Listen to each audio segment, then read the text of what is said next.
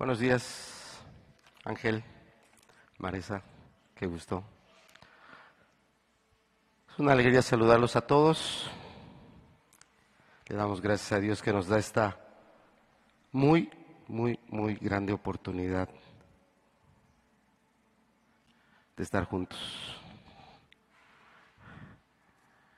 Su hermana de Virginia, disculpe, no recuerdo el nombre, pero qué gusto verla con su esposo. Qué gusto que nos acompañen. De Escaquistla. Qué gusto, qué gusto que nos acompañen. Vamos a hacer en nuestra predicación positiva de- del Evangelio de Juan, vamos a hacer una pausa o estamos haciendo una pausa para estar compartiendo de un tema muy importante que tiene que ver con la familia. Algo que desde que estaba yo preparando esta enseñanza que me toca predicarles hoy, que se titula La excelencia del matrimonio, y el objetivo de la enseñanza es, a través de la palabra, que todos podamos ver que el matrimonio es algo muy, muy excelente, en el sentido de bendición que Dios ha determinado para el matrimonio y que dentro de esa bendición está claramente reflejada la voluntad de Dios. Pero decía que algo que, que desde que estaba yo preparando la enseñanza Dios estuvo a través de su espíritu de manera muy insistente eh, trayendo a mi corazón es que yo tuviese mucho cuidado, que tuviese mucha atención de a quién le voy a predicar esta enseñanza. Y tengo claro que delante de mí, no solo los que están aquí sentados, sino también eh, los que van a escuchar esta enseñanza después o ahora mismo por el Internet y, que serán eh, personas que no los estamos viendo físicamente, pero teniendo como un panorama, ¿verdad?, de esa audiencia a ustedes. Tenemos personas que están casadas, que están casadas ya de años. Tenemos personas, sin lugar a dudas, que tal vez el día de hoy eh, su matrimonio ya no está, eh, diríamos, en ese vínculo de convivencia, de estar juntos como pareja eh, en un mismo domicilio. También tenemos entre nosotros personas que probablemente no ven el matrimonio como una opción de vida, no, no lo ven con el propósito voy a llegar a esta edad y, y voy a proceder a casarme.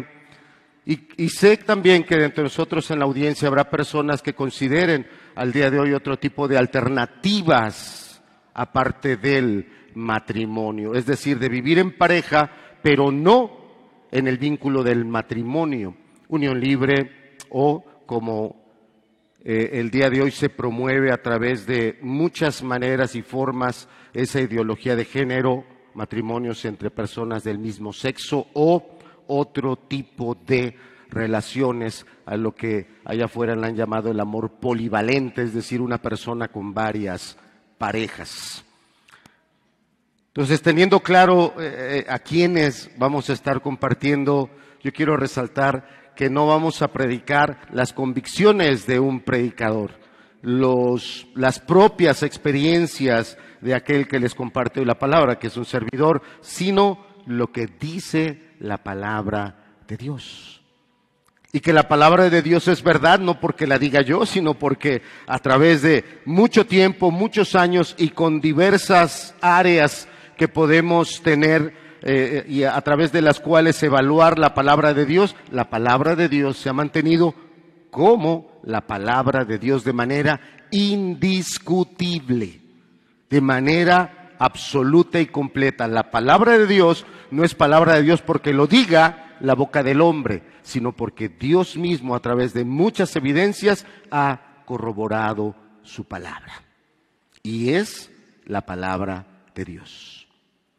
Que Dios permita a todos poder mirar hacia lo que Dios dice a través de su palabra del matrimonio y que mirando a través de lo que Dios dice del matrimonio y el lugar en el que Dios coloca el matrimonio, un lugar muy alto, un lugar muy elevado y Dios y Dios quiere que lo tengamos en claro que eso no es una casualidad, que eso no es una suerte, que eso no es una fortuna, que esa bendición que viene de ese matrimonio formado con los principios de Dios es para toda persona que le crea a Dios y que se someta a su palabra. Porque en la mayoría de los que estamos casados y que estamos hoy aquí, tal vez estamos llevando un matrimonio que no está haciendo probablemente lo que quisiéramos, que no está haciendo lo que necesitamos y que se está sosteniendo probablemente con unos palillitos, que se está sosteniendo ahí eh, a penitas con unas eh, tirantes, unas bases muy endebles, pero que ese matrimonio, si fuese fuertemente zarandeado por diversas circunstancias, total y de manera escandalosa, se vendría para abajo. Y algo que va más allá de dos personas. El legado que le estamos dejando a aquellos que están en casa. A los que sí te oyen cómo peleas. A los que sí te oyen cómo tratas a el cónyuge, llames esposo, llames esposa. Los que sí se dan cuenta de tus muy terribles formas y maneras. ¿Qué? Aunque te llames cristiano, y aunque vengas de tiempo en tiempo a una reunión, ellos se dan cuenta ya en ese lugar, cuando esa puerta se cierra, realmente quién eres. Que con tus labios podrás decir que honras a Dios, pero ¿cómo insultas a la persona que está contigo? El legado que estamos dejando va a tener consecuencias. Si yo te preguntara hoy cuál es el número de personas muertas en la guerra de Ucrania, tal vez algunos de los aquí presentes digan, ay, ¿todavía está la guerra en Ucrania? Yo pensé que ya se había acabado. No, todavía está. Lleva más de un año y probablemente llevará otro más o más años. Donde es claro que porque es claro que al principio, antes de que esa guerra se desarrollara, muchas potencias, muchos países levantaron la bandera y, levantaron la bandera y le dijeron a Rusia, no hagas esa guerra porque si tú te metes a esa guerra, yo voy a hacer esto y esto y esto y esto en contra tuya. Y otros habrán levantado bandera también y le habrán dicho Ucrania, no Ucrania, tú eres la que estás mal y tú eres la que te tienes que someter. Y si tú no te sometes, yo voy a hacer todo esto y esto y esto y esto contra ti. Y muchas naciones alzaron su voz contra uno y contra otro. Lo cierto es que el día de hoy esa guerra lleva más de un año y va para más. Lo cierto es que las noticias el día de hoy poco te dicen ya hay otras noticias más importantes. ¿Sí sabías que Luis Miguel vuelve a los conciertos? ¡Ay, qué bárbaro! Después de cuántos años regresa Luismi. ¿Sí sabías que todas sus localidades están agotadas y todavía no llega ni siquiera el primer día? Ah, es que esa fue noticia. Pero que van más, o, o no más, cerca de medio millón de soldados entre rusos y ucranianos muertos. Y que va a haber más, eso no es noticia. Que hay millones de familias el día de hoy como efecto de esta guerra totalmente destrozadas, eso no es noticia. Y que las secuelas de toda esa guerra va a durar muchos años, eso no es noticia. Y yo con esto quiero llamar tu atención a por qué mi matrimonio no es excelente. O por qué yo no miro el matrimonio como el camino que Dios tiene para mi vida. ¿Por qué me llama más la atención otro tipo de vida, otro tipo de relación que no tenga que ser la matrimonial. O, ¿por qué tu matrimonio está en las condiciones que está el día de hoy? Porque los alcances que va a tener la vida que tú estás viviendo y el legado que usted está dejando en el matrimonio va a tener un alcance muy, muy largo. ¿Qué es lo que quiere Dios? Que podamos mirar a su palabra, que Él la cumple, que no miente, que Él con su gracia y su poder va a llevar a un hombre y una mujer imperfectos, pecadores, pero arrepentidos, disciplinados y que tienen un objetivo de darle la gloria a Él, los va a llevar a que su matrimonio sea de excelencia. Algunos de nosotros hemos pasado como hijos, me refiero ahora, por muy trágicas experiencias. Tal vez algunos de los que están aquí, sus padres se divorciaron, sus padres se han separado, o si no, digo, si no se han divorciado, sus padres el día de hoy viven de manera separada. Y eso obviamente lleva a tener no un buen testimonio, no una muy buena proyección acerca de esa relación que es tan especial. Que sea la palabra de Dios la que nos permita mirar lo que Dios ha puesto en el matrimonio. Ayer tuvimos una enseñanza en la jornada, ayer se empezó y se nos dieron con la palabra de Dios varios aspectos muy importantes del matrimonio y en la reunión de hoy por la tarde se va a continuar con estas enseñanzas del matrimonio. Todos están invitados a venir a esa enseñanza. Y el próximo viernes a las siete de la noche, a las siete de la noche vamos a continuar también con esta enseñanza. Regularmente el viernes tenemos reunión de iglesia, pero en esta ocasión, con motivo de estas enseñanzas, esta reunión se va a aperturar a este próximo viernes aquellos que quieran, que les interese, que digan, mi matrimonio necesita. Yo necesito entender lo que Dios quiere de mí porque mi matrimonio necesita esa luz de Dios. El matrimonio, así lo ve Dios. Sí, avanzamos a la siguiente, por favor. Esto está tomado de un libro del que estoy tomando yo los datos para, para esta predicación.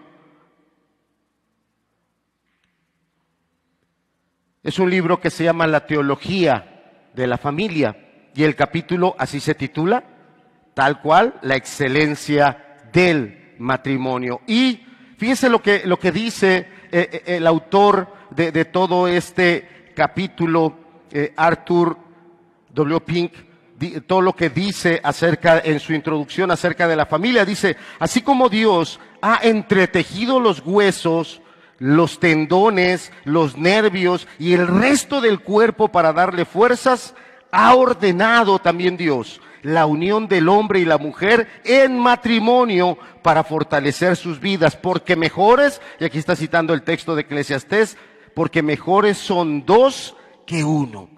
Por tanto, y aquí está citando ahora lo que el Señor Jesús dijo en, el Evangelio, ¿verdad? Lo que Dios unió, no lo separe quién. Se está usando esa frase, dice, por tanto, cuando Dios hizo a la mujer para el hombre, dijo, le haré ayuda idónea para él, demostrando que el hombre se beneficia por tener un esposo. Y lo mismo es con la mujer. Y fíjese lo último que dice esta diapositiva, que esto no sea siempre así en la realidad. El que nosotros, si eres hijo, tú estás viendo a tus padres y ves que tus padres no están llevando realmente un matrimonio que enamora. Tus padres no están llevando un matrimonio que tú te levantas y aplaudes a Dios y dices, Dios, gracias por mis padres, gracias por el matrimonio que ellos llevan, porque en la forma en la que ellos viven y cómo se tratan, yo te veo a ti, Jesús, yo veo tu gracia, yo veo tu espíritu, yo veo tu poder. Si, si entre los hijos que están aquí, no se levanta alguno y dice, Señor, te alabo y te bendigo por los padres que me diste, es porque estamos teniendo entonces padres que no le están haciendo caso a Dios, que no están siguiendo los preceptos claros que Dios tiene acerca del matrimonio. Y si por el contrario, de, de ustedes hijos, y todos estamos aquí somos hijos, volteamos a ver a nuestros padres y hemos visto sus pleitos, sus discusiones, sus berrinches, eh, sus momentos donde tal vez incluso hasta ha habido separación, eh, el papá para un lado, la mamá para, para otro, y si de ahí seguimos escalando, y vamos a, tú como hijo, tú has sido testigo de las infidelidades de uno de tus padres. Eso es terrible. Eso es escandalosísimo. Eso deja una herida que no cicatriza fácilmente.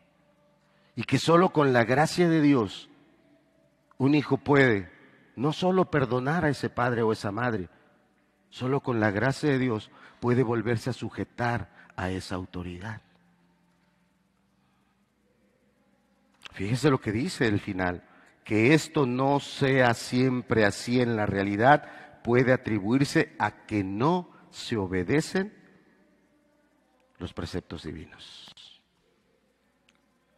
Cada uno de los que estamos aquí, cada uno sabe cómo vive en su casa, pero el que sabe cómo vivimos todos es Dios. Y el que sabe si nuestro matrimonio realmente le está dando la gloria es Él. Y el que sabe si, si nuestro matrimonio es algo lamentable, es algo deplorable, es algo que debería de quebrantarnos de inmediato y llevarnos delante de Él, arrodillarnos y decirle, Señor, perdóname. Perdóname. Y vamos a ir viendo por qué. Vamos en la siguiente diapositiva al libro de Génesis, capítulo 2, verso 24. Yo le pido que usted esté aquí conmigo en la diapositiva, pero en su Biblia, acompáñeme al libro de Génesis, capítulo 2, verso 24. El libro de Génesis es muy importante porque es el libro de los principios. Usted quiere entender algo, tiene que leer el libro de Génesis, porque ahí es donde Dios empezó todo. Ahí es donde todas las cosas iniciaron. Y vaya que estamos en un capítulo que, que nos los marca con total claridad porque es el capítulo 2, donde recientemente en el capítulo 1, con la palabra de Dios, Dios le ha dado forma y vida a todo lo que no lo tenía. Con la palabra y el poder de Dios, todo se hizo de la nada. Y pasamos a ese momento tan importante donde Dios, Dios en toda su gracia y su poder, entiende que el, no es bueno que el hombre esté solo. No es bueno que, que la mujer esté sola. Que es bueno, que es lo correcto y es el plan de Dios que esa pareja esté, o que hombre y mujer puedan llegar y conformar una, una familia como dice más adelante el apóstol Pablo, con tal que sea en el Señor. Y eso quiere decir, en los principios que Dios da y en los principios que Dios establece. Y dice aquí, ya cuando el Señor ha traído a Eva delante de Adán, Eva la ha visto, eh, perdón, Adán ha visto a Eva y Adán ha tomado a Eva por esposa. Y Dios dice, Dios está hablando y dice en el verso 24, por tanto, dejará el hombre a su padre y a su madre y se unirá a su mujer y serán una sola carne. Qué importante es esta palabra que Dios está dando, los principios del matrimonio, los principios que Dios está estableciendo entre un hombre y una mujer. Y esto nos lleva en ese momento de la creación y, y, en toda persona que está aquí sentada, porque les dije que Dios me puso muy claro, ten presente auditorio al que le estás predicando. Ten presente a quienes les vas a estar hablando. Y sé que le estoy hablando a matrimonios, sé que le estoy hablando a personas solteras, sé que le estoy hablando a personas que tal vez hoy están viviendo una separación, o también sé que le estoy predicando a personas que su matrimonio está muy cerca de la ruptura y del divorcio. Y estoy hablándole también a jóvenes, adolescentes, que tal vez están mirando al matrimonio y dicen, no, no, yo ahorita ni pienso en casarme. Pero qué importante es que entiendas que todo lo que hay en ti, todo lo que Dios puso, y ahí estamos transportados en la palabra al Génesis, que Dios ha puesto en el hombre todo lo necesario para que Él sea el esposo que debe ser. Y que Dios ha puesto en la mujer todo lo necesario para que ella sea la esposa que debe ser. Y que ambos al, unirse logren una unidad, logren un compañerismo tal que a través de todos los años y la vida que les toque por delante, se cumplan en ellos muchas bendiciones, incluida su felicidad incluido algunos planes que son correctos delante de Dios. Porque el día de hoy este mundo nos ha vendido la idea de la media naranja. Y algunos que están en problemas matrimoniales piensan, es que la regué, es que me equivoqué, es que no escogí bien, es que no lo pensé. Cuando Dios creó al hombre y a la mujer, desde el principio, en el hombre y en la mujer está todo lo que se necesita para que esa pareja alcance este propósito. Por tanto, dejará el hombre a su padre y a su madre y se unirá. Qué interesante es buscar esta palabra en el hebreo. Porque esta palabra en el hebreo habla de algo que se pega y que se aferra. Nosotros somos una iglesia que no promueve el noviazgo, que no cree en el noviazgo, y se lo digo con mucho respeto a los jóvenes que están aquí. Jóvenes, jóvenes que estén aquí y que estén viviendo un noviazgo, estás fuera del orden de Dios. Totalmente. Tú no puedes esperar que Dios te bendiga en un matrimonio cuando tú no estás siguiendo los principios que Dios tiene en su palabra. Y en su palabra Dios no habla de noviazgos. No habla de noviazgos. Pero yo entiendo que lamentablemente, porque es así, somos pecadores. Y nos atrae el pecado antes que la obediencia. Estoy seguro que la mayoría, siendo desobedientes, también hemos pasado por noviazgos en nuestra vida antes del matrimonio. Ah, sí. Y es muy diferente el novio chicloso, el novio pegajoso, al marido. Porque el novio ahí está, te quiero, eres mi vida. Y le dice, ya, ya, despéjalos porque estos nomás están aquí. Pero velos ahora. Vete ahora cómo estás en el matrimonio. No tienes ese amor, no tienes ese apego. No tienes esa fuerza de voluntad para decir, es la mujer que amo y la voy a amar. Nadie me va a despegar y a desprender de ella. Te desprende tu enojo, te desprende tu egoísmo, te desprende que algo no salió como tú querías y ya salieron las malas palabras, ya aventaste el plato de comida porque eh, eh, a lo mejor estuvo mal planchado algo o porque no estuvo lo que tú pedías, ya está la queja. O también, por el otro lado, la esposa por diversas situaciones que se dan en el orden del hogar, en los tiempos, o tal vez porque no te dijo una palabra cariñosa, o porque tal vez no tuvo la atención, ¡pum! Ya explotó el problema. Fíjese lo que dice, allí en su Biblia el pasaje dice, por tanto dejará al hombre a su padre y a su madre. ¿Y cuál es el principio? Unión, verdadera unión. Y no se refiere a lo sexual, no se refiere al acto conyugal, se refiere a una unión espiritual. Y cuando no hay en ti como esposo o no hay en ti como esposa esa soberanía de Dios, esa sujeción y obediencia a su palabra, tú llevas tu matrimonio como tú quieres. Tú estás llevando tu relación como tú quieres, pero no es un matrimonio de excelencia, no es un matrimonio que esté glorificando a Dios, ni es un matrimonio que es ejemplo, ni siquiera tu propia familia, ni siquiera tus propios hijos. Tus propios hijos no votarían por decir, mis padres son el mejor matrimonio. Porque no has entendido que el principio es una verdadera unión, una verdadera unidad, trabajar en equipo. Por eso viene el reforzamiento y serán una sola carne, un solo propósito, un solo objetivo. Qué claro es que en los matrimonios tenemos objetivos diferentes. Mira, cuando no nos sometemos a Dios, hasta para pasear tenemos problemas. Hasta para pasear tenemos problemas. Porque llega el esposo y dice, hoy vamos a salir. ¿A dónde vamos? La que debería responder es la esposa. Pero la esposa se vuelve a los hijos, ahí les hablan. Si es una sola carne contigo, no con los hijos. Los hijos, no mamá, usted diga. No, no, no, no, porque luego a ustedes no les gusta, yo digo, ustedes digan. Tú di marido. No, no, no, porque luego no les gusta donde yo los llevo. No, eh, no, no vamos a ningún lado. Hasta para salir. Hay problemas. ¿Por qué? Y mira, todos los estamos riendo. Eh, te están hablando. Pues sí, lo que se están riendo contentos ahorita, pero que tú no tomes en cuenta a Dios, serán las lágrimas que vas a derramar después, porque te va a volver a pasar. Porque es una historia que se repite y se repite y se repite, porque no tomamos en cuenta a Dios. Dios está honrando el matrimonio porque Él fue el que lo creó. No fue el registro civil, no fue la sociedad. Fue Dios el que creó el matrimonio.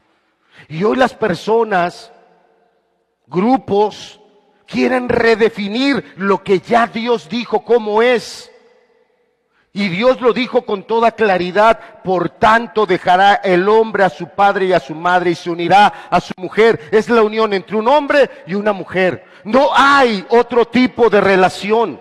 No existe otro tipo de relación que Dios honre y que Dios bendiga y que Dios exalte. Es la unión entre un varón y una mujer.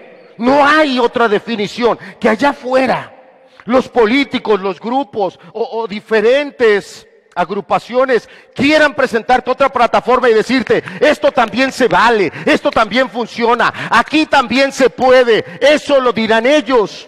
Pero así como ellos lo están diciendo en su momento, todo eso caerá y todo eso se hará pedazos. Lamentablemente el día que eso suceda va a dejar también graves cicatrices o grandes daños a personas que están abrazando ese tipo de ideologías totalmente desviadas de lo que Dios dice. Esto es lo que Dios creó. Dios creó el matrimonio.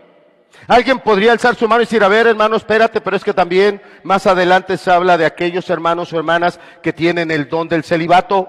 Te entiendo hermano, te entiendo hermana, es correcto, lo vamos a ver en las enseñanzas más adelante. El propósito de esta enseñanza es dejar en claro que desde el Génesis en el capítulo 2, así de temprano en la creación, Dios no creó el matrimonio cuando ya había una gran cantidad de población. Dios no creó el matrimonio cuando la humanidad ya eran millones. ¿Cuándo creó Dios el matrimonio? ¿Cuánto sabía sobre la tierra?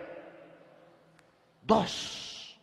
Así de temprano, Dios dijo, esto es importante y este es el camino que yo quiero que sigas. Dios está honrando el matrimonio porque lo está instituyendo Él con su palabra. Si nos presentas la siguiente, es una, una de este libro que estoy tomando la predicación. Ahora es una cita de un predicador inglés de mediados del siglo XIX, nació en 1837, mediados del siglo XIX, y falleció en 1911 a principios del siglo XX. Y yo, quiero que, veamos juntos lo, que dice este autor de este pasaje. Dice, esta es la primera gran lección bíblica sobre la vida familiar y debemos aprenderla bien. ¿Cuál es la gran lección bíblica que debemos aprender bien? Que Dios instituyó el matrimonio, que Dios es el que puso sus bases y que Dios fue el que le dio al hombre todas aquellas características para que él pueda ser el esposo, que Dios también le dio a la mujer todas aquellas características para que ella pueda ser la esposa, pero que los dos para que cumplan ese propósito, necesitan estar unidos a Dios, necesitan estar sujetos en obediencia, humildad a su palabra, a su espíritu, para que su matrimonio sea un matrimonio de excelencia, sea un matrimonio que cualquiera que lo vea sea bendecido. No importa que tú ya tengas tu matrimonio, no importa que tu matrimonio sea un matrimonio que también haya, eh, haya sido o esté siendo bendecido por Dios. Cuando tú volteas y ves un matrimonio que está siendo bendecido por Dios, a ti te bendice, a ti te edifica, a ti te alegra y a ti te anima a ver lo que Dios hace con dos personas que se someten a Él. Entonces, esta es la primera gran lección bíblica sobre la vida familiar que debemos aprenderla y aprenderla bien. La institución divina del matrimonio enseña que el estado ideal del hombre, tanto como el de la mujer, no es la separación, y aquí no estoy hablando a aquellos que tienen don de celibato. Aquí no estoy hablando ahorita aquellos que por su edad no están en el momento de empezar a pensar en una pareja. Estoy hablando a aquellos que están casados. Estoy hablando a aquellos que tu matrimonio está en esa separación. El estado ideal del hombre como el de la mujer no es el de la separación, sino el de la unión.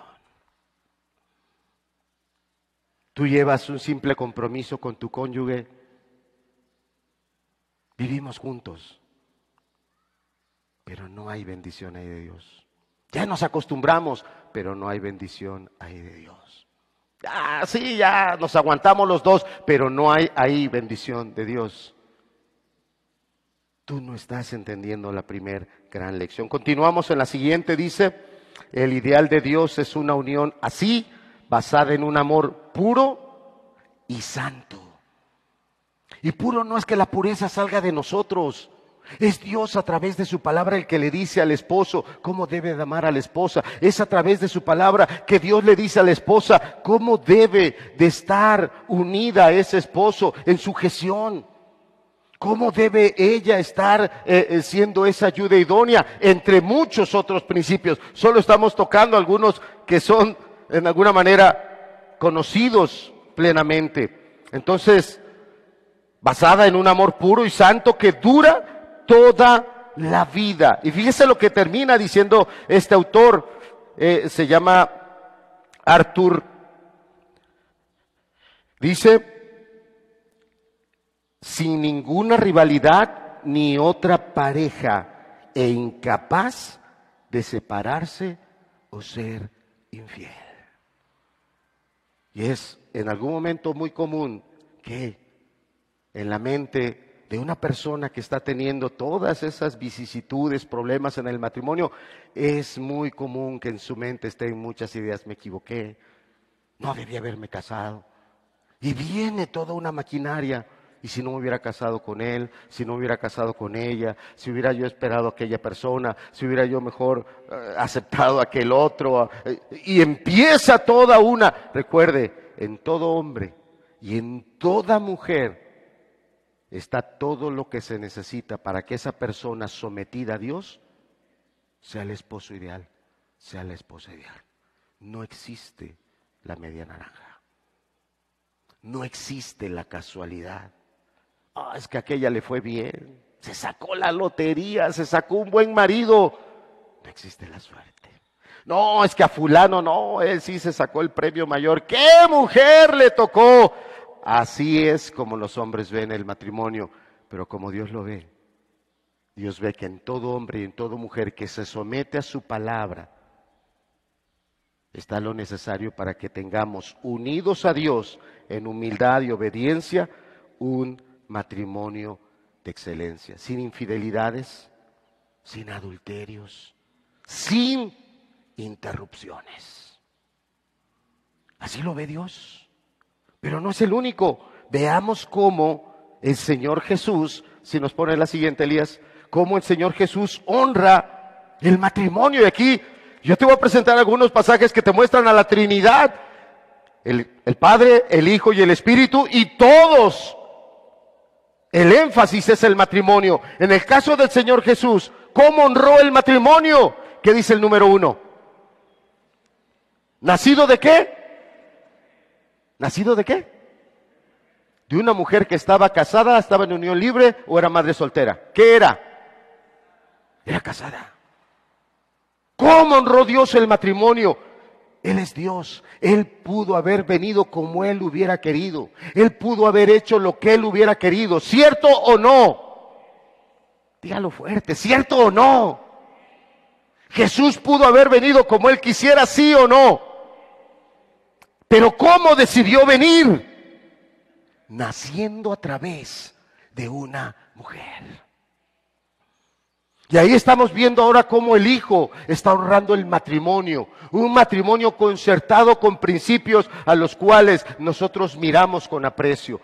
Un matrimonio entre José y María concertado a través de un desposorio, un compromiso firme de matrimonio, pero sin noviazgos, entre dos personas que ya tenían tanto la madurez física, mental y se entiende que también espiritual para poder sacar adelante a una familia. El día de hoy se están formando matrimonios que pueden tener tal vez físicamente ciertas capacidades de no, pues ya tiene edad, ya puede tener marido, pero acá en su mente no ha alcanzado la constitución adecuada para sobrellevar el, el matrimonio, ni tampoco acá en su espíritu tiene ya esa integridad, esa fortaleza, esa gracia para poder sobrellevar un matrimonio.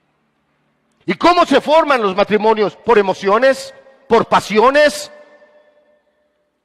Que más adelante, cuando ese matrimonio entra en, eh, dentro de todas esas dificultades que enfrenta, es una trituradora. Y yo sé, porque les dije que Dios me dijo, ten presente a quién le estás predicando. Algunos de los que están aquí ya vieron su matrimonio fracasar, pero no les interesa. Están guardando una apariencia nada más delante de los hijos. Probablemente también delante de la iglesia. Qué terrible que tú no le estés dando la honra a Dios en el matrimonio, como vemos que Dios le dio honra al matrimonio desde que lo formó. El acto de creación más importante, el acto institucional más glorioso. Dios instituyó el matrimonio. No lo inventaste tú. No fue invención tuya ni de ninguna agrupación humana. Fue instituido por Dios.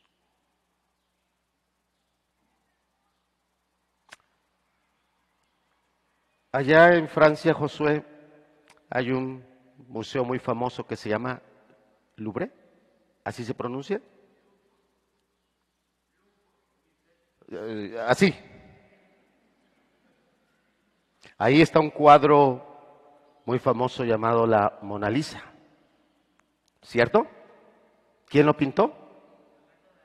Leonardo da Vinci.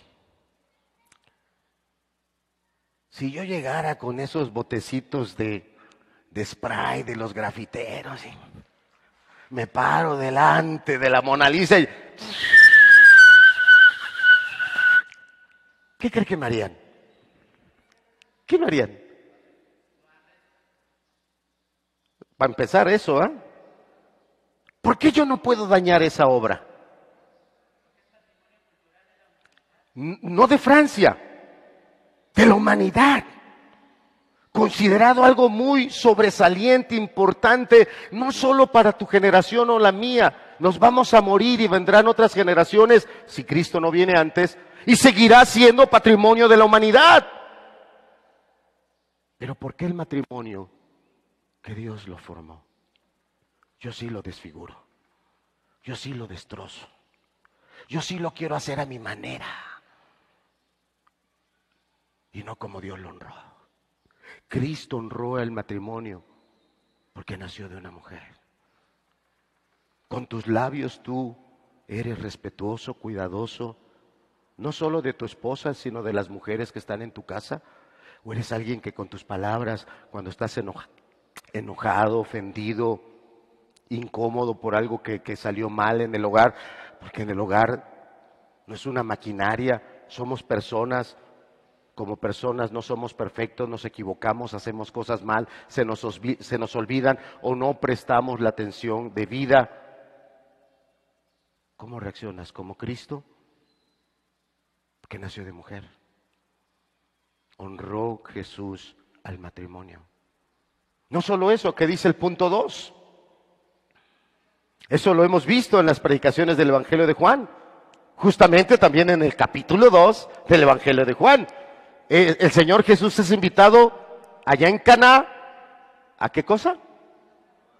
A unas, ¿cómo? ¿Y en las bodas qué sucede, Abraham? ¿Qué es lo importante de la boda? No, el mole, porque el mole de mi Aguatlán bien bueno. Lo importante es el mole, lo demás. ¿Qué es importante en la boda? ¿Qué? Eso es lo importante. No la comezón. Más sin en cambio, a mí me gustó mucho un comentario que leí de, las bodas de Caná, que decía que, que el Señor Jesús, al convertir el agua en vino, nos da una prueba que solo, que quiere decir o que nos puede decir que el Señor Jesús puede darle valor mayor a algo que tenía un valor inferior. Que el Señor Jesús puede hacer algo insípido, muy delicioso, que alegra, que acompaña. Gracias, Cali, gracias. ¿Soy yo esa agua que el Señor ha transformado en vino en mi casa? ¿Soy ese esposo que realmente le está dando el mejor sabor a toda esa vida de matrimonio con mi esposa? Estamos en tal momento de nuestro matrimonio, tomando la ilustración de las bodas de Caná. ¿Qué fue lo que le reclamó el mastresala, o sea, el, el encargado de repartir el vino? ¿Qué fue lo que le, reclamó a los que le llevaron a probar el vino que antes había sido agua? ¿Qué fue lo que le reclamaron? A lo fuerte.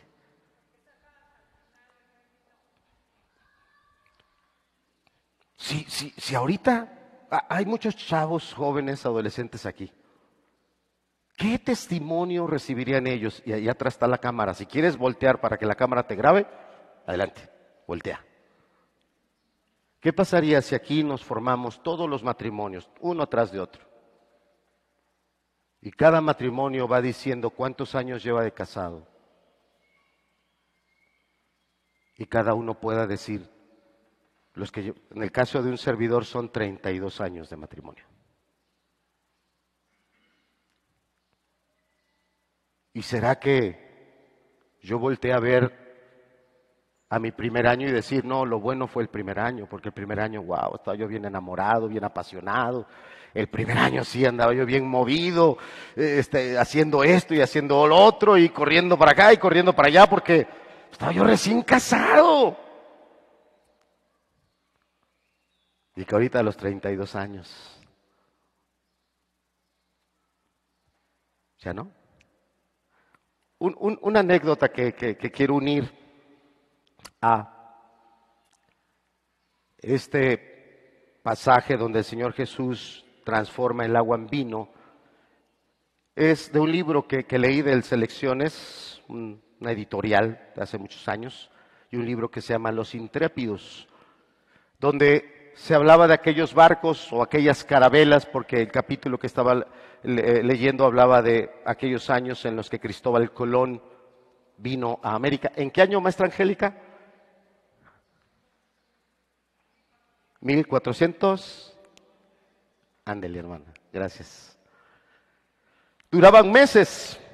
Entonces toda el agua pues no, no, llevaba antes este proceso de purificación, entonces el agua así natural la metían en recipientes, pero al cabo de los meses, ¿cómo cree que estaba esa agua? Estaba podrida, estaba echada a perder. Y así se la tomaban. Así se la tomaban y eso provocaba una enfermedad eh, que se llama escorbuto. Y esa enfermedad provocaba que perdieran piezas dentales porque eran infecciones muy fuertes. Decía, si ahorita hiciéramos una fila de todos los matrimonios, habrá quienes llevan un año, dos, tres, cinco. Y así seguimos haciendo la fila.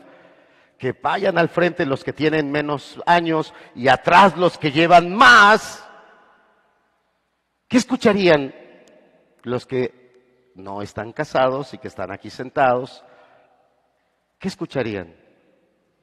Escucharían que después de varios años se está sacando la mejor bebida, es un mejor esposo, es una mejor esposa, hay más unión, hay más alegría.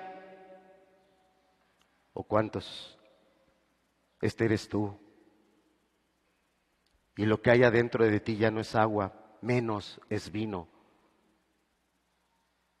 Es esa sustancia podrida, esa sustancia echada a perder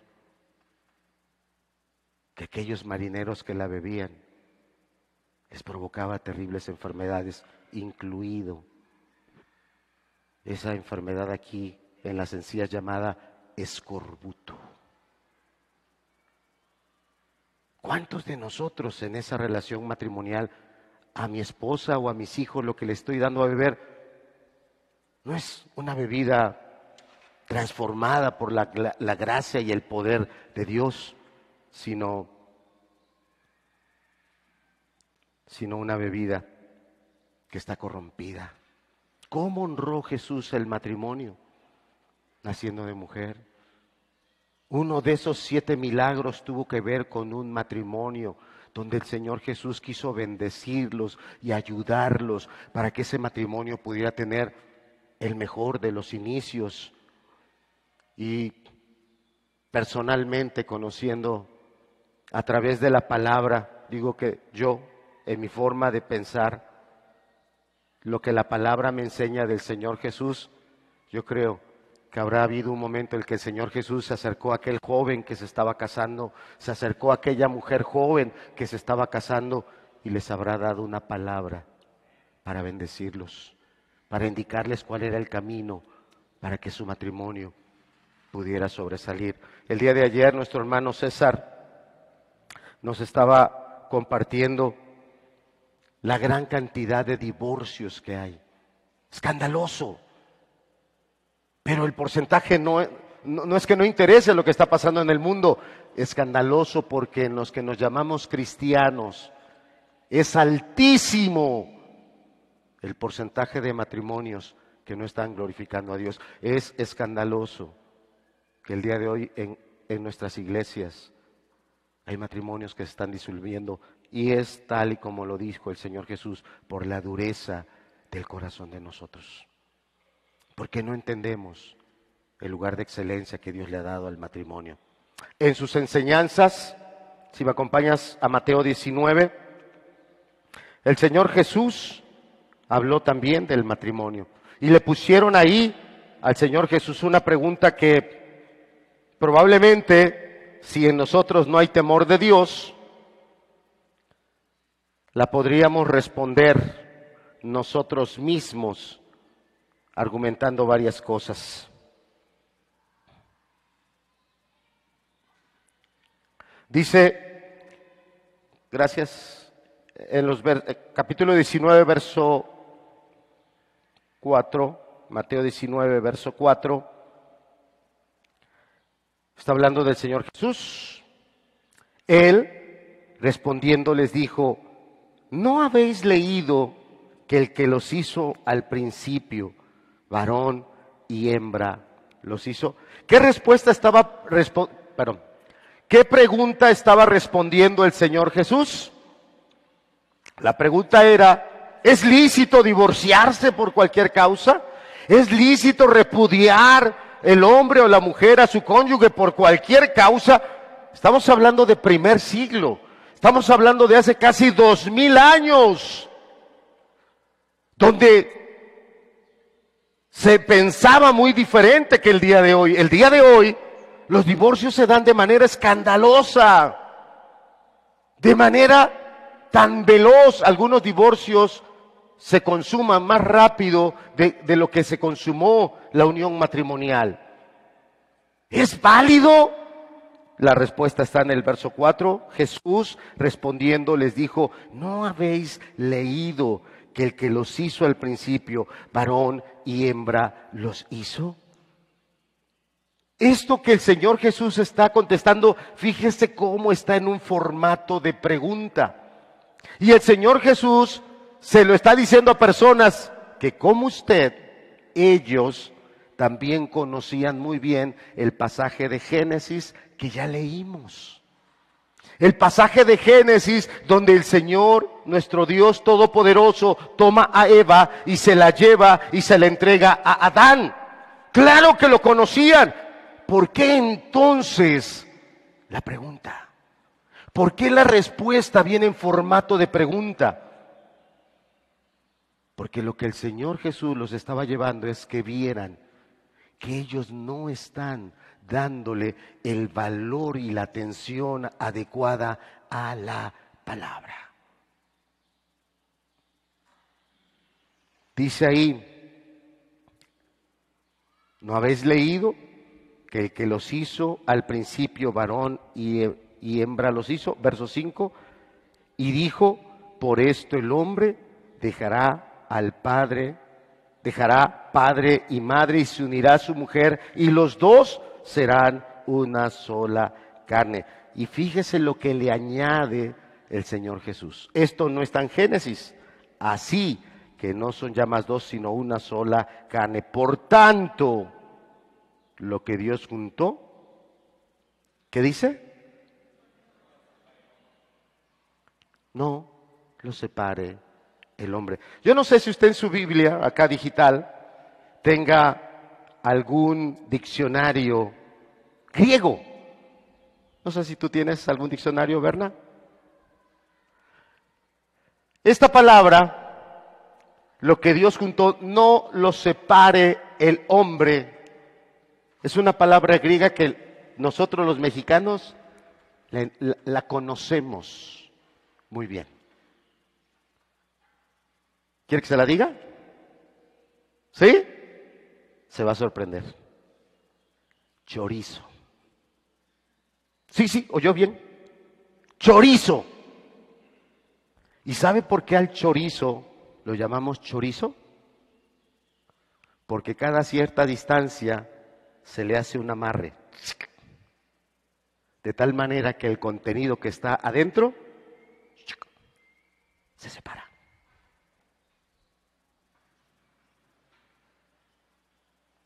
¿Cómo está tu matrimonio? ¿Cómo está tu familia? Porque Dios quiere que el matrimonio sea una relación de excelencia, donde no haya esas separaciones, esos nudos que han provocado que la relación y el vínculo entre ese hombre y esa mujer con Dios esté toda fracturada, esté toda compartimentada pues en esto nos llevamos bien, en esto nos entendemos bien, pero eh, yo no me meto en su vida con estas cosas, ni ella se mete en mi vida con estas cosas. Ahí cada quien lo suyo. No es lo que, fíjense lo que Jesús dijo, lo que Dios juntó. ¿Cuál es el mandamiento que tú tienes? ¿Cuántos son esposos aquí alcen su mano? Sin miedo.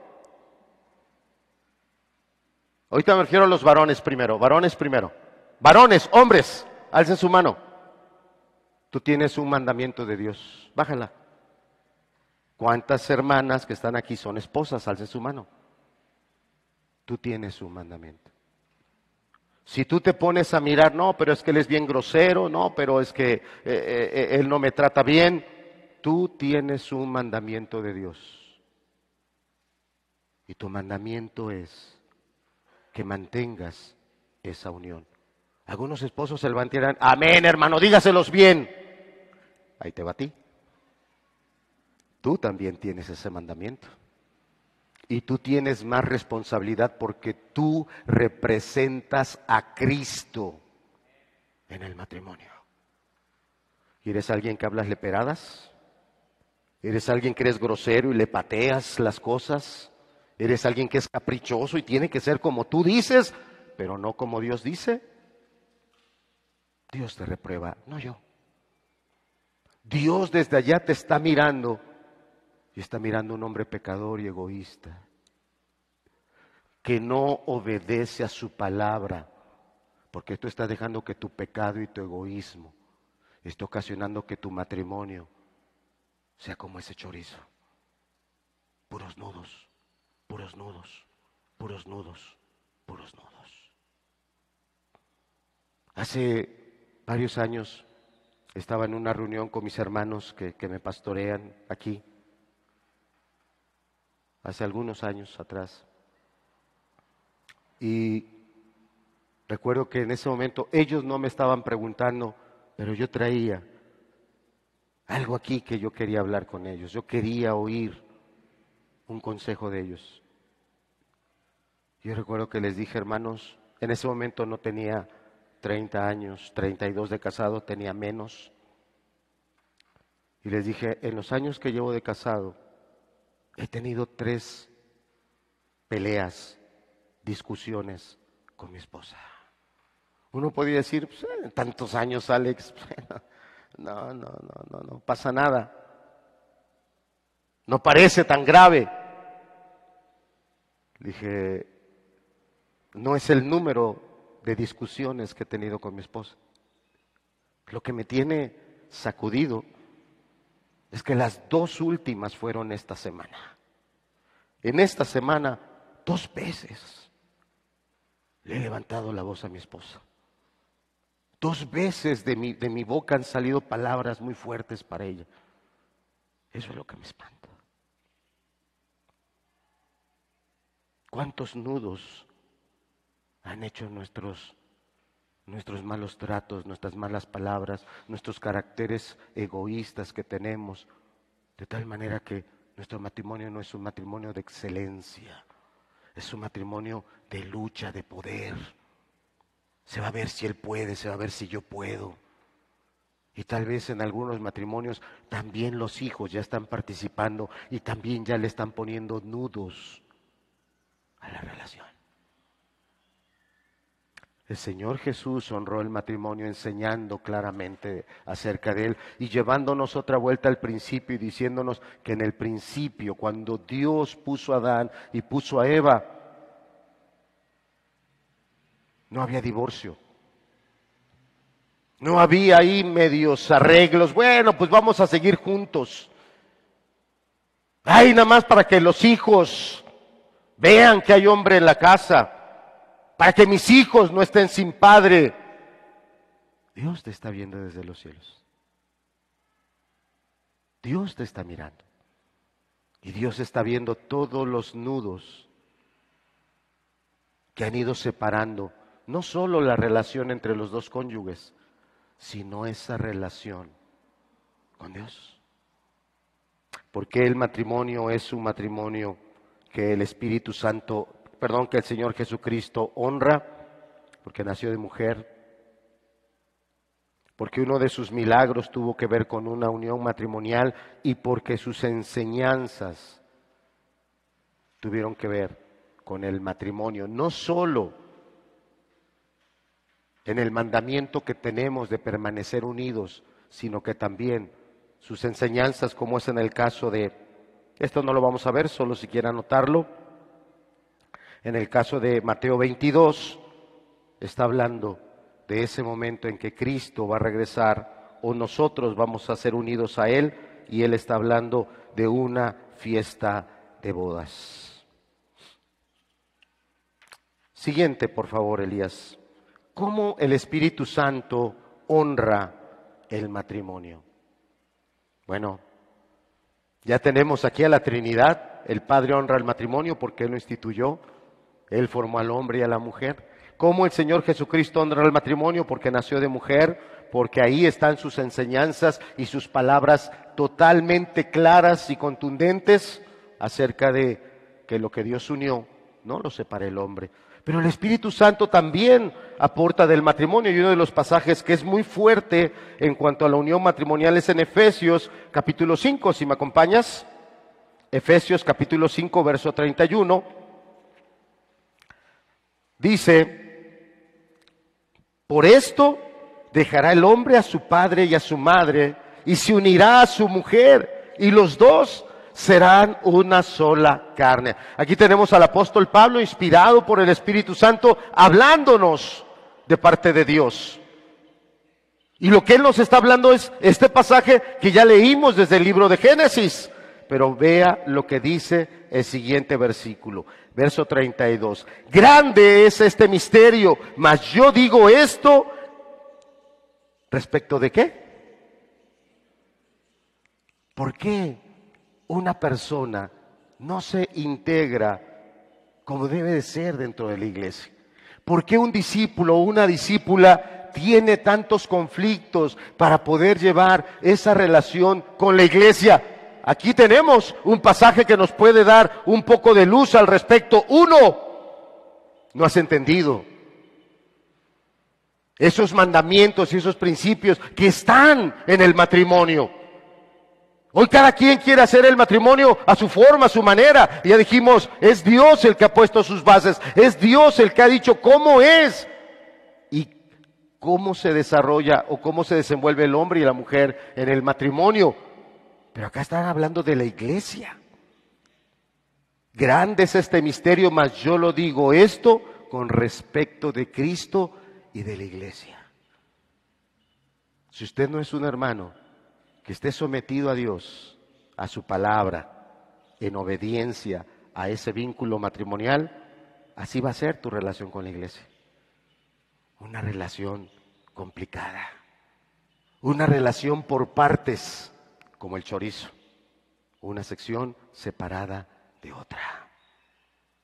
El Espíritu Santo claramente nos hace ver que el matrimonio es tan especial porque tiene que ver con la unión de Cristo y su iglesia. Y un pasaje más, Apocalipsis capítulo 21, es el último de los libros, el último libro, la última parte donde Dios en su revelación nos habla y nos dice, vino entonces a mí uno de los siete ángeles que tenía las siete copas llenas de las siete plagas posteras y habló conmigo diciendo, ven acá y yo te mostraré ¿A quién? La desposada, la esposa del Cordero. Como iglesia, como iglesia, tendremos que ser unidos a un esposo. Como iglesia. No entiendo entonces el valor de lo que Dios ha puesto en el matrimonio. No voy a entender estos aspectos de cómo Dios honra el matrimonio a través de del Padre, el Hijo y el Espíritu Santo. Dos diapositivas más. Si nos pones la siguiente. Yo espero que usted lo pueda ver. ¿Qué razones hay para que una persona tenga la edad que tenga? Bueno, ya dijimos que debe estar en una edad correcta, madura, no solo mental, sino espiritualmente, para que pueda casarse. Me refiero que pueda haber personas de ciertos años que digan, no, no, es que yo ya casarme a mi edad, ya no. No, no, no, eso no es así.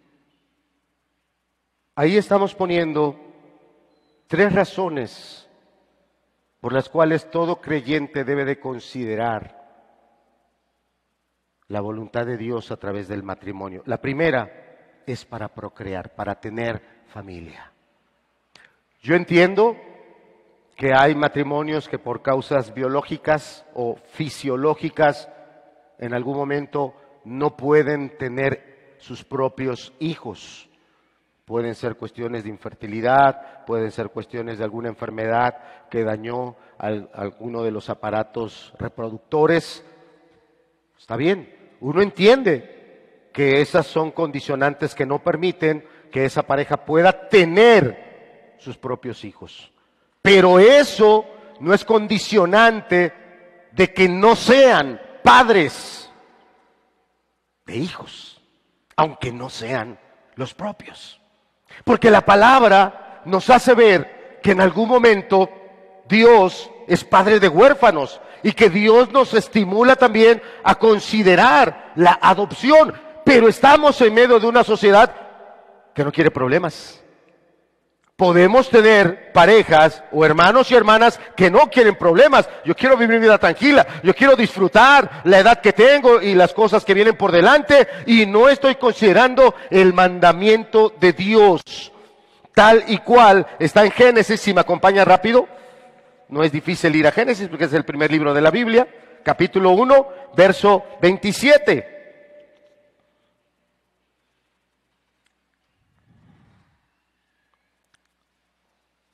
Y creó Dios al hombre a su imagen, a imagen de Dios lo creó, varón y hembra los creó. Y los bendijo Dios y les dijo, ¿qué dice?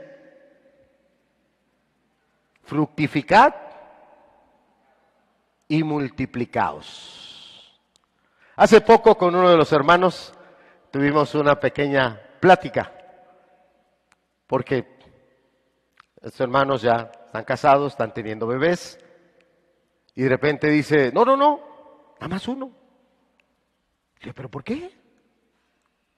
Y empezó una plática donde fuimos a este pasaje y le dije, mira, Dios dice fructificad y multiplicaos. Si una pareja se casa y solo tiene un hijo, aún siendo cristianos, no está obedeciendo a Dios. Tener un solo hijo no estoy obedeciendo a Dios. Y te lo voy a explicar. Porque se casaron dos, ellos son dos y solo tienen uno. Eso no es multiplicar, está restando. Porque dos, nada más está dando uno. Bueno, dos, dos hijos. No, todavía no estás multiplicando. Nada más estás igualando porque el día que tú y tu esposa ya no estén, pues se van a quedar tus dos hijos, pero nada más son dos. Dios dijo claramente, fructificad. ¿Y qué? A ver, dígalo otra vuelta. Como que no quieren, ¿eh? Se nota que no quieren, se nota que hay algo. No, no, no, no. Fructificad y qué? Dígalo fuerte. Fructificad y qué? Aquí viene lo bueno. Aquí viene lo bueno. Dijera alguien, bueno hermano, nosotros ya tuvimos tres. No estás obedeciendo a Dios. Porque no estás multiplicando, solo estás sumando. Ustedes eran dos, ya hay dos y hay uno más. Solo sumaste, no multiplicaste. Esa es la realidad. A partir de dónde empezamos a obedecer a Dios. No te va a gustar el número. Ay Dios, y ahí no.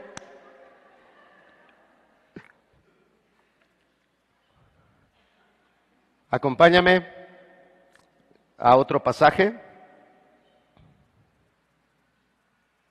Primer libro de Reyes, capítulo 9.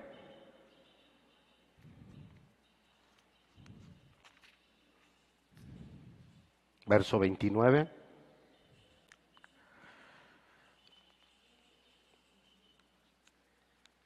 A ver, estoy equivocando yo mi pasaje, perdón, no me gusta eso.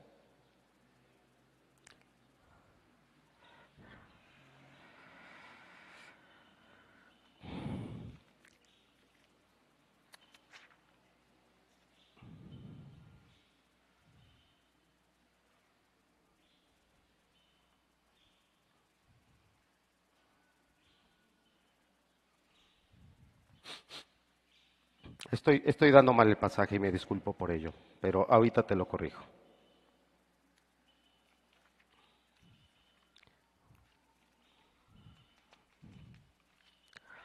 En este pasaje, e, e, el rey David está expresando una, una oración muy, muy, muy bonita, donde él le está diciendo a Dios que él le va a alumbrar sus tinieblas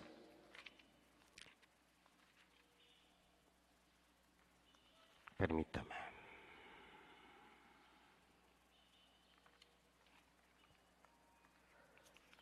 Y está también en el Salmo 18.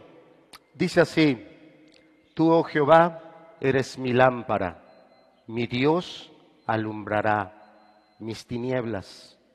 con mi Dios con mi Dios derribaré ejércitos, contigo derribaré ejércitos, con mi Dios asaltaré muros. Es lo que dice el texto. David lo vivió porque vio cómo Dios lo levantó y lo puso por rey y cómo peleó las batallas más impresionantes. Y el Salmo 18 se escribe cuando él es llevado y puesto por rey, cuando Saúl, que lo perseguía para matarlo, es quitado.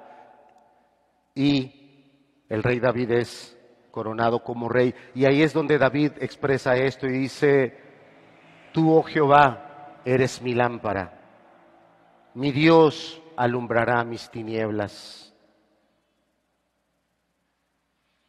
Contigo derribaré ejércitos, con mi Dios asaltaré muros. ¿Cuántos de nosotros podemos decir amén a eso? ¿Cuántos creemos que con Dios podemos, con Cristo, con Dios podemos alcanzar la victoria? ¿De verdad lo dice en serio? ¿Amén? ¿Amén?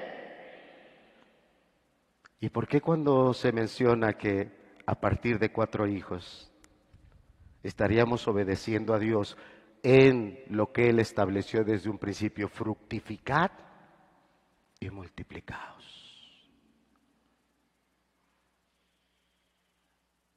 Es triste que los que conocemos a Dios no queremos levantar hijos que conozcan a Dios. Queremos con nuestras cuentas. No es que uno o dos. Uno o dos. Aquí habrá varias condiciones que alguien dirá, hermano esto, hermano el otro. Estoy seguro que todos vamos a tener una opinión al respecto de considerar alguna variable. Pero eso anula lo que ya Dios dijo y los bendijo Dios y les dijo, ¿qué les dijo? fructificad y multiplicaos. Cuando el pueblo de Israel fue llevado a Babilonia por su pecado, Dios también les dio un mandamiento a ellos. Si me acompañas a Jeremías 29.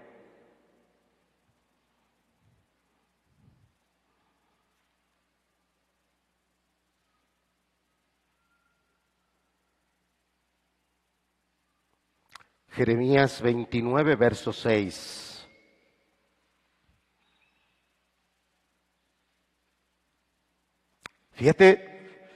Por su pecado fueron llevados a Babilonia. ¿Cuántos años iban a estar en Babilonia? 70 años. 70 años. Y fíjate, eh, si usted lee en el título del capítulo allá en su Biblia, dice carta de Jeremías a los cautivos. Ya estaban allá. ¿Cuántos años iban a estar allá? 70. Algunos tenían la expectativa, no, no, pronto Dios nos libera, pronto regresamos a Jerusalén, pronto esto se acaba. No, no, Jeremías con dice, olvídate, quítate eso de la cabeza, no vas a regresar a Jerusalén. Y por escrito, Jeremías les manda una carta, verso 6, fíjate 5. Edificad casas, disculpa que te lo cambié. Edificad casas y habitadlas, plantad huertos y comed del fruto de ellos. Fíjate de lo que te está hablando. Te está hablando de, de cultivos que no se dan en un año. Un huerto, si tú plantas un árbol frutal, no te va a dar producción en un año. Va a llevar años. Entonces Jeremías estaba siendo claro. Ten claro que vas a estar allá muchos años. 70, dijo el Señor. 70 van a ser. Edificad casas y habitadlas. Plantad huertos y comed el fruto de ellos. Pero fíjate ahora sí, verso 6. ¿Cuál es el mandamiento? ¿Cuál es el mandamiento? Casaos. ¿Y qué dice? Le está hablando a un pueblo que ya tenía claro el mandamiento de Génesis 1. fructificad y multiplicaos. Y hemos dado un ejemplo de qué es multiplicar y lo podemos aclarar sin problema. Un hijo, no estoy multiplicando. Dos hijos, no estoy multiplicando. Tres hijos, no estoy multiplicando. A partir de cuatro, alguien levantará la mano, ah, pero es que la sobrepoblación, lo checamos y vemos a nivel mundial para que tú veas la gran cantidad de países que el día de hoy no están teniendo hijos y que sus poblaciones están viniendo a menos, la gran cantidad de países que los mismos gobiernos están dando un cierto incentivo, cásense, tengan hijos, porque no está habiendo una repoblación que venga a ocupar el lugar que están dejando las generaciones adultas. Y si vemos el número de población, es un engaño, hermanos. Ahora, podrán estar muchas cosas y podrán ser ciertas las cosas que nos digan allá afuera. Ya hay mucha población, puede ser cierto. Dios se equivocará cuando dijo fructificad y multiplicaos. Usted dígame, tal vez algunos me van a correr. ¿Tengo que arrancar esa hoja de mi Biblia?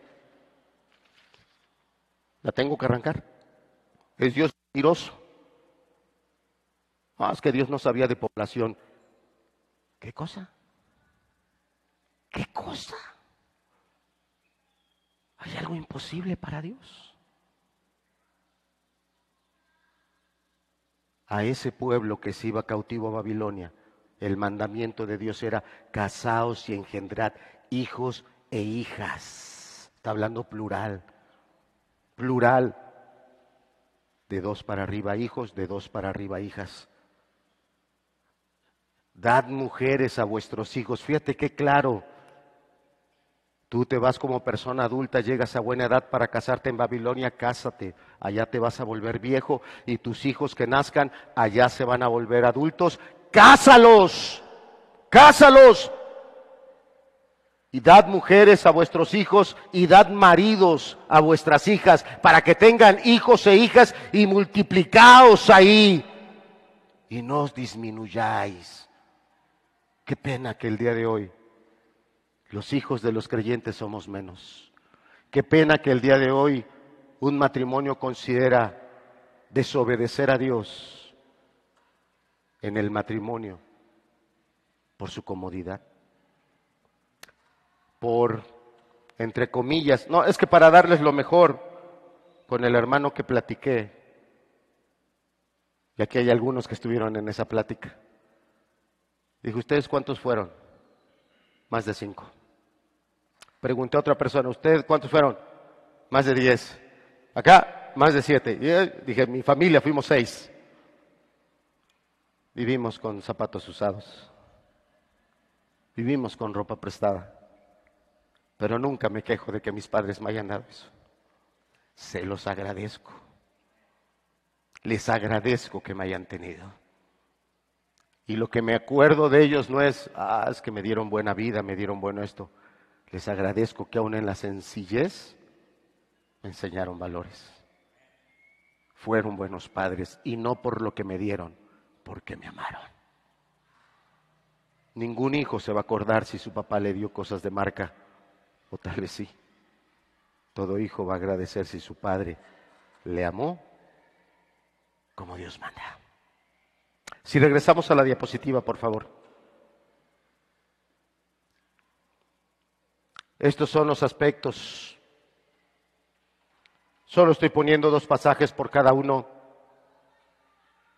La procreación es algo muy importante. Los que no conocen a Dios están teniendo hijos. No le tienen miedo. Algunos lo están teniendo de manera irresponsable. Algunos están dejando hijos regados por todos lados y no le tienen miedo. Viven en su inmoralidad, viven en su egoísmo y andan dejando hijos por todos lados. Y los que conocen a Dios, los que Dios les ha dado una nueva vida, que tienen miedo a tener hijos.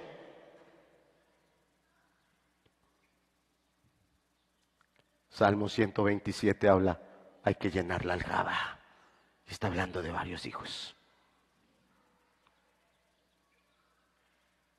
Son algunos le di el otro pasaje de Jeremías, donde gente en cautiverio, Jeremías diciendo, ten hijos, ten hijos, no disminuyas. Hoy el pueblo cristiano tiene que entender el valor de la paternidad. Ten hijos, no disminuyáis. Es mandamiento de Dios. También protege el matrimonio. ¿De qué nos protege? De la inmoralidad. De la inmoralidad tan escandalosa que hay. De la inmoralidad tan terrible que se promueve y se permite y se regula protege de la inmoralidad según los textos que tenemos ahí en Proverbios 5 o 1 Corintios 7, 2, donde habla que a causa de las fornicaciones cada esposo tenga su propia esposa y cada esposa tenga su propio marido. Pero también el matrimonio evita cuestiones como la soledad, la depresión. Por algo Dios desde el libro de Génesis dijo, no es bueno que el hombre esté solo. No es bueno. Tenemos que aprender a obedecer a Dios. Y claro, última diapositiva, Elías, por favor. Hay varios aspectos que tienen que ver acerca con la elección de la pareja, pero no los vamos a tratar ya. Si nos hemos alargado cosa que no siempre me es grato y nunca yo me disculpo. Pero es claro que el tema del matrimonio es un tema tan amplio, tan pleno. Pasajes como ese Proverbio 5, qué, qué profundo es ese pasaje donde está hablando del matrimonio. Alégrate con la mujer de tu juventud. Algunos llevamos 30 años, nuestra esposa era joven hace 30 años. Estamos entrando el día de hoy a la tercera edad. Y no por eso el matrimonio deja de ser deleitoso, no por eso deja de ser agradable, emocionante.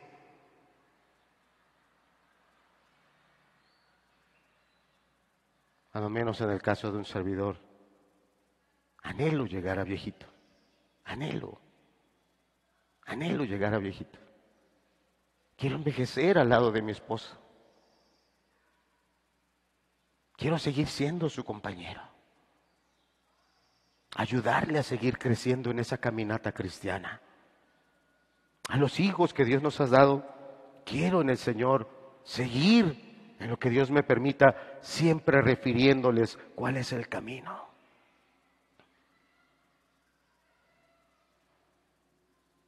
Honroso sea en todos el matrimonio, dice el texto de Hebreos 13. ¿Mi matrimonio está siendo honroso? ¿O mi matrimonio es una deshonra? Gritos, golpes, infidelidades. Tal vez algunos de los que están hoy aquí al borde del divorcio, detenidos apenas tal vez por la vergüenza, detenidos por el qué dirán, detenidos tal vez ahí por una pequeña responsabilidad, el único que puede darte de su gracia para que tu matrimonio se levante y sea ese matrimonio de excelencia, de testimonio de vida para ti mismo y para los que vienen atrás es Dios. Es el único. Es el único. Ahí estaban en la diapositiva tres aspectos que tal vez alguno no los está considerando. El matrimonio es para procrear hijos. Si por cuestiones biológicas no podemos tener hijos, puedes adoptar. Y Dios te va a bendecir y te va a ayudar. Hay varios testimonios en la Biblia que hablan de ese aspecto en la vida de varias personas que fueron de bendición y fueron adoptadas. Previene la inmoralidad. ¿Cuántos de los jóvenes que están aquí ya son presa de esa inmoralidad? Porque han oído toda la ideología que hay allá afuera porque ya andan en esas relaciones de noviazgo que están totalmente en lo que nosotros entendemos fuera de los principios bíblicos. Y los harás, escondidas. Dirás que nadie te ve, pero tú bien sabes hasta dónde han llegado esas caricias, esos tocamientos.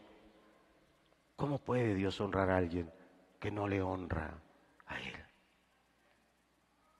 ¿Y cuántos de los que estamos aquí estamos viviendo algo terrible en soledad, en depresiones, en una mente que no puede detenerse porque no hemos aprendido a vivir con nuestro cónyuge en esa verdadera unidad, siendo una sola carne. ¿Cuántos de nuestros matrimonios, si fuera, como te decía, ese producto llamado chorizo, de cuántos ese es el reflejo de nuestra relación, una relación que ha estado tan contracturada, tan apretada por tantas cosas, que eso no le está dando la gloria a Dios. Dios nos está hablando, lo tengo claro. Dios nos está hablando. Hoy en la tarde, a las seis, tenemos una siguiente enseñanza para dar continuidad a estas enseñanzas acerca de la familia. Todos están invitados, todos están invitados a las seis de la tarde a estas enseñanzas.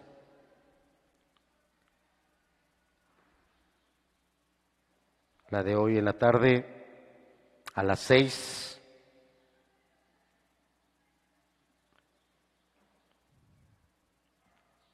Para continuar. Vamos a orar. Vamos a ponernos de pie. Vamos a hacer una oración.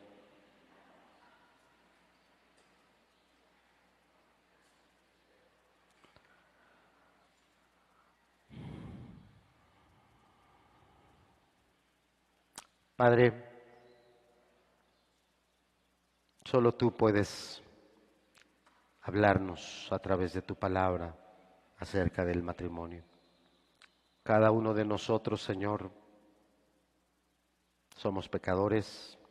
Nuestros matrimonios, todos, habrán tenido al día de hoy situaciones duras, difíciles, y tal vez en algunos matrimonios hoy aquí presentes, esas situaciones los están llevando al punto de la separación.